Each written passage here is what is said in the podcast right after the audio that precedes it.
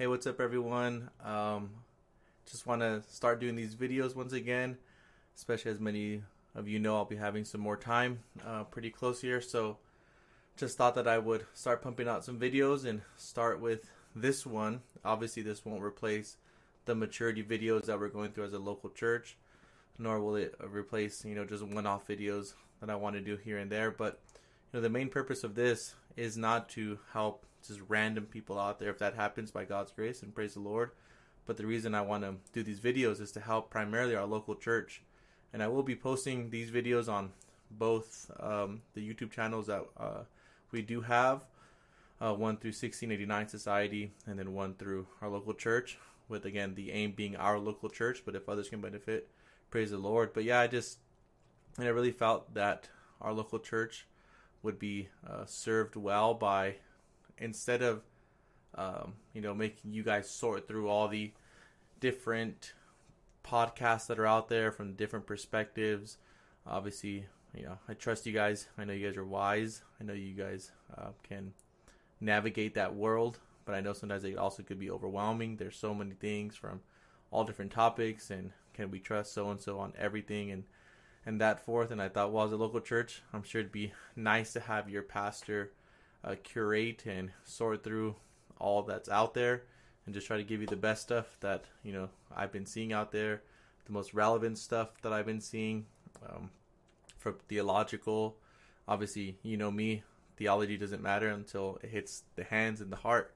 So, regardless of you know just being a purely theological aspect or not, that's not really my aim. It's uh, just trying to get all that I feel like would be very beneficial to us as a local congregation and just put it together and hopefully it blesses you. And if you want to listen, praise the Lord. And if you don't, then and you want to keep listening to your podcast, and hey, praise the Lord for that too. I'm just trying to best serve our local church and giving us material that I really think is useful for a local church. Obviously, the Lord's Day is supreme. The Lord's Day is primary. That's where we receive the bread and butter, the meat.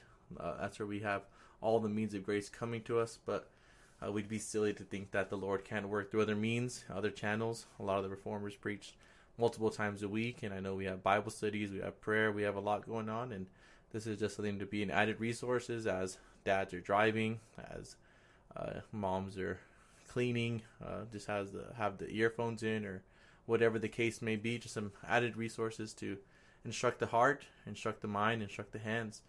And um, yeah, today just want to really hammer home this truth that I think is kind of like the pivotal, the foundational, the the impetus of it all. This is what really guides it all. And I think I was talking to a buddy today, and uh, I, I think that we just really hammered home this thought of this is where it begins, and it's this. It's treasuring Christ.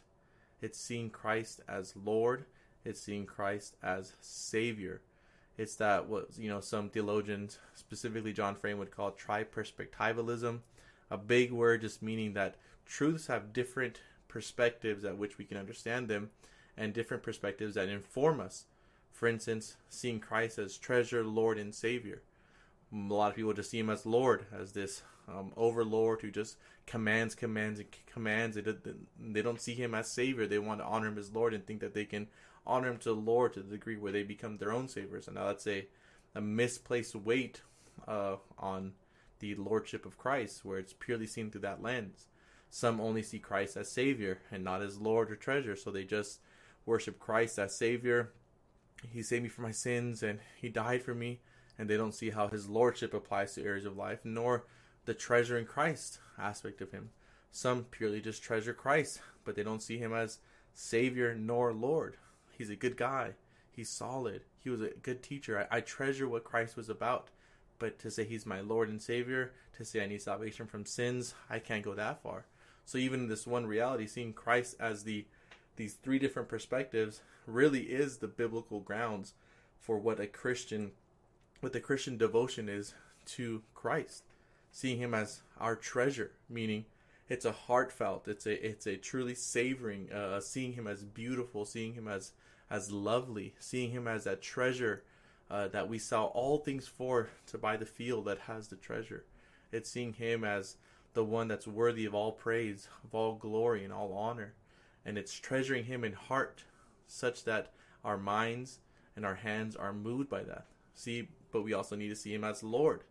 Because if we just treasure Christ in our hearts, but don't see how his lordship applies to every sphere of life, then we'll have an imbalanced view and we'll merely just treasure him without applying his lordship to all things. So seeing Christ as Lord is seeing that what Christ says about anything, we must realize there's a Christian position on that thing, beginning with the Word of God, beginning with Christ's Word.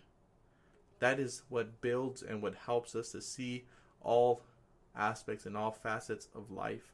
I've been noticing just this trend in Christianity that people don't begin with the word. They don't they don't consult the word. They don't say, "Well, does the word speak on this? Does the word inform me? Does the word uh, have something for me to help build a view of X, Y, or Z?" And Christ is Lord over all of life. So he's the treasure that we treasure in our hearts. He's Lord that we apply him to all areas of life. And he's our Savior. He's the one who gave his life on the cross for us. He's the one who, being the high priest, did not look for a sacrifice, but he, through his own blood and his own body that was broken, became the perfect, final, and fully satiating sacrifice of God Almighty, suffering under his wrath, uh, fully placating and pleasing God, uh, atoning for our sins in a penal way, meaning he was punished for us in our place, in our stead, in our position, what we deserve. He got what he deserves, we get upon believing and repenting of our sins.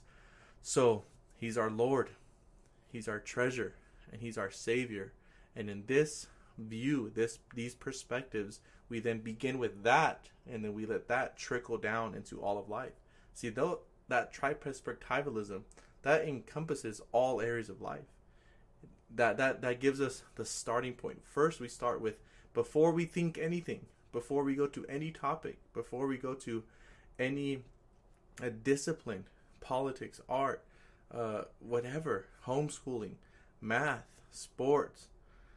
Um, I don't even know. Like just trying to think of topics. Doing pottery. I don't know. Whatever you have in mind. Before we go to that, let's first ask ourselves how does Christ's lordship, how does Christ uh, and his gospel and being our Savior, and how does our devotion to him as Christ our treasure, treasure impact these areas of which we're doing? What does his word say about these things where we can, let's say, here's what we're studying. This is whatever you want to call it, X.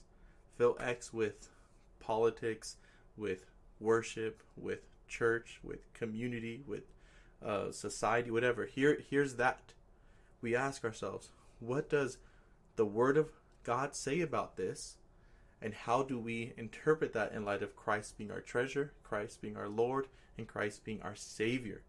And when we do that, we are pretty much guaranteeing ourselves a full orbed view of the Christian faith to all areas of life, where we won't divorce our Christianity from our worldview. And I know this sounds um, well, like, yeah, of course, we begin with Christ. And many people say that in tongue, but when it's fleshed out in their life, they aren't holding true to Christ, sovereign over all areas of life, Christ as our treasure in all areas of life, and Christ as our Savior from not turning those things into idols. It's just, uh, it's hard for me to put into words how beautiful this persp- uh, tri-perspectivalism is in the Christian faith because it ensures us that we don't become imbalanced toward things. So, Christ, our Lord, our Savior, and our treasure, applying who Christ is and who we are in Christ to all of life. That's what I really pray these videos will be about. And I, I I'm asking the Lord to give me the, the, the time that I have coming up and use it to His glory to be able to address anything. And if you have questions, if you have desires to see how this fleshes out in relationship to anything, ask. And again, I'll be doing um, more specific things like looking at Christ from the Old Testament from Vern Poythress's view, doing some cultural stuff, doing some politics stuff, doing some devotional stuff, of course, all of it. But it's all under the banner of Christ, our Lord, Christ, our Savior, Christ, our treasure. Head, heart, hands, all to the glory of God. Pray it's a blessing. Pray for me, and let's let's grow in Christ, church. Let's grow in Christ.